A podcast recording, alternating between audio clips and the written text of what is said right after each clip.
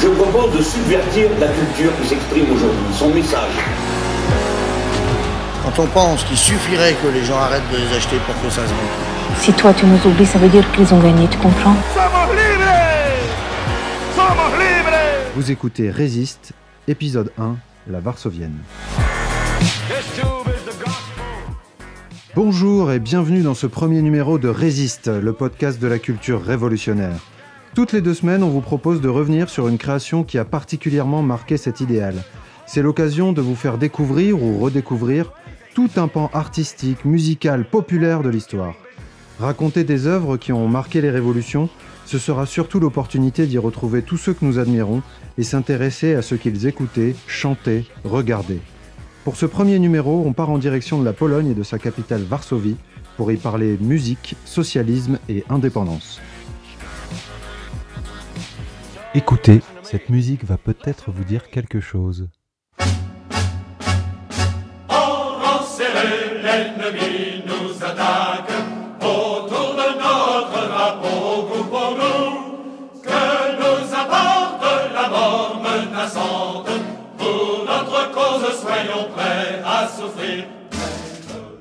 La Pologne n'existe plus.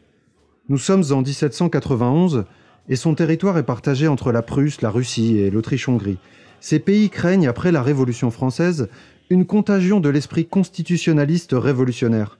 Il est vrai que la Pologne, qui couvre alors un territoire quatre fois plus grand qu'aujourd'hui et forme un double royaume avec le Grand-Duché de Lituanie, effraie les puissances qui l'entourent. Dans son désir de renforcer son indépendance, elle adopte en 1791 une constitution qui terrifie les régimes royalistes par ses accents égalitaires. Elle place en effet les paysans sous la protection du gouvernement et nivelle les nobles avec les gens des villes. Ces contacts réguliers avec l'Assemblée nationale en France finiront de convaincre les trois grandes puissances limitrophes d'effacer purement et simplement le royaume de Pologne. Ainsi, en 1791, le territoire est partagé à grands coups de ciseaux. Les Polonais et les Lituaniens sont éparpillés et interdiction est faite aux quatre coins de l'ancien royaume de prononcer le mot Pologne.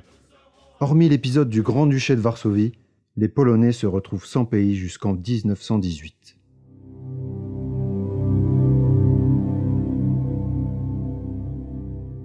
Pendant cette période de plus de 100 ans, de nombreux soulèvements patriotiques auront lieu. Ils échouent.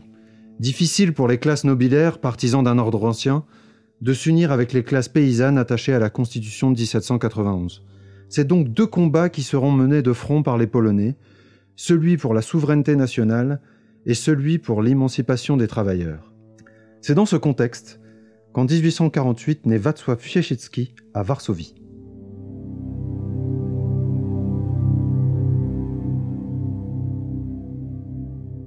Encouragé par son père pharmacien, Wacław poursuit de longues études qui l'emmènent successivement à l'école centrale de Varsovie puis à l'Institut technologique de Saint-Pétersbourg.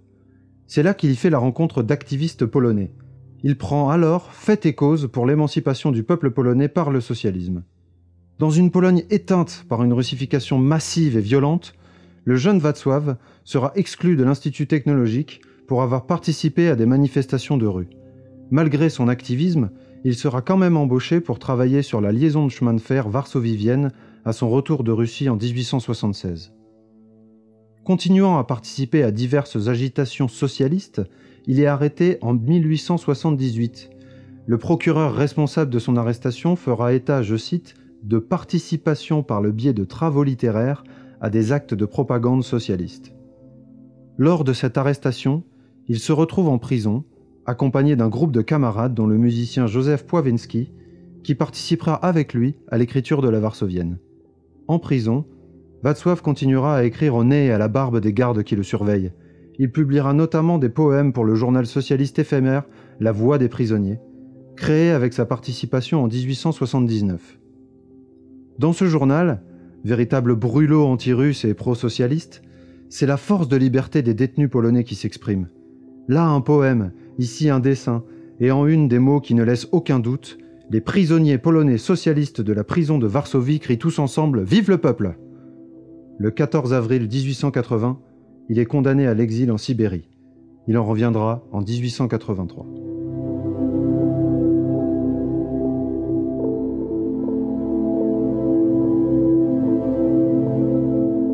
Mais alors, comment cet interné a pu écrire et transmettre une des chansons les plus populaires de la culture révolutionnaire, alors même qu'il était surveillé par les sbires du tsar Alexandre II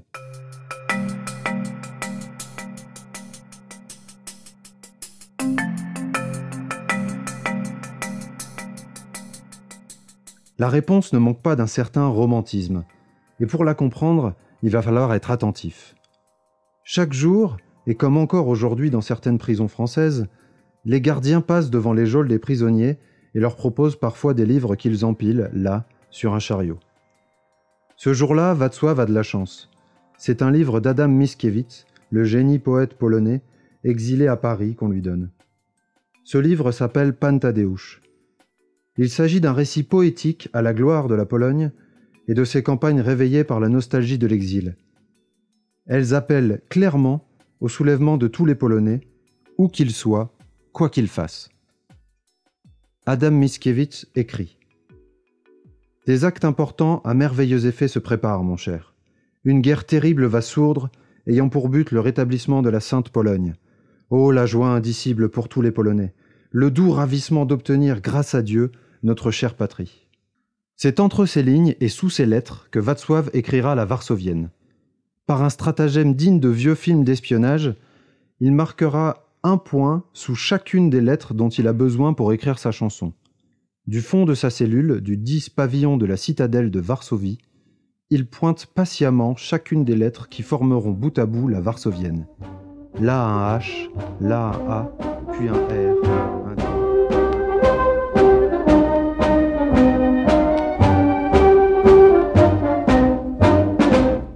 Hardiment nous levons notre bannière.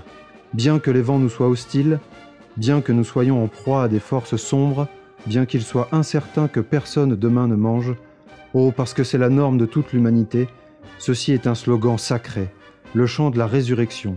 C'est le triomphe du travail, de la justice, c'est l'aurore de tous les peuples frères. Hurrah Laissez-nous briser les tsars de la couronne. Quand les peuples marchent encore dans les épines et noyer les trônes pourris dans le sang, pourpre dans le sang populaire. La Varsovienne ne connaîtra pas instantanément la gloire. C'est en 1905, après la mort de Václav Chińczycki, que cette chanson deviendra l'hymne de la révolution polonaise. Déclenchée en même temps que la révolution russe, la révolution polonaise de 1905 réclame pêle-mêle la fin de la russification, l'autonomie de la Pologne, de meilleures conditions de travail dans les usines. Ainsi, ce sont ouvriers, étudiants et paysans qui défient les troupes du tsar armes à la main dans les rues de Varsovie ou de Łódź, qui est considéré comme le fief socialiste polonais.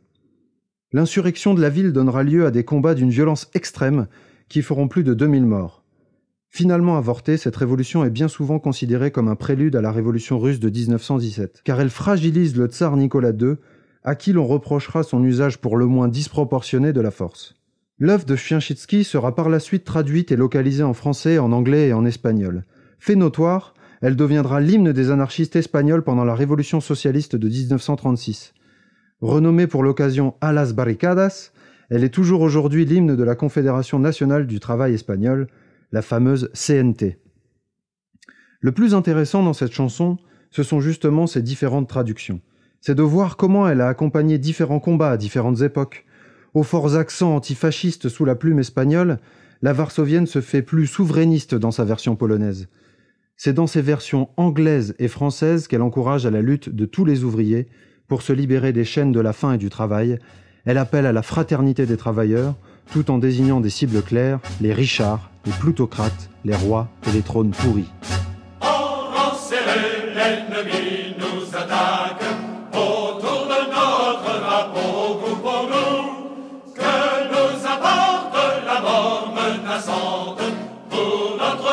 soyons prêts à souffrir.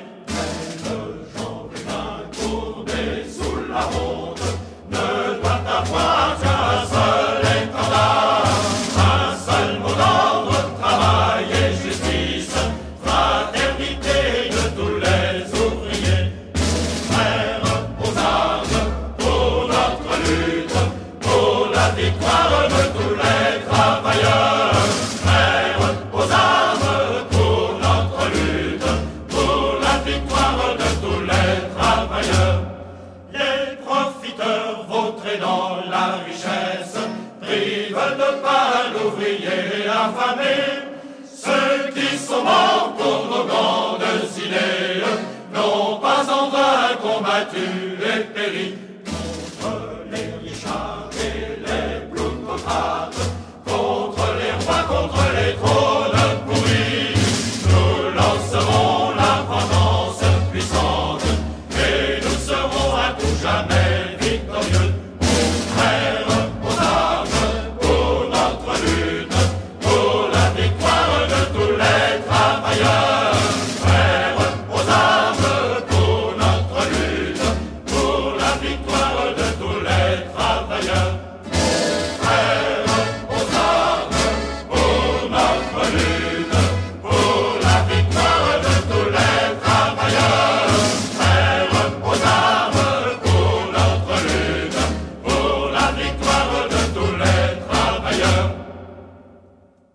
C'était le premier épisode de Résiste, on espère que cela vous a plu.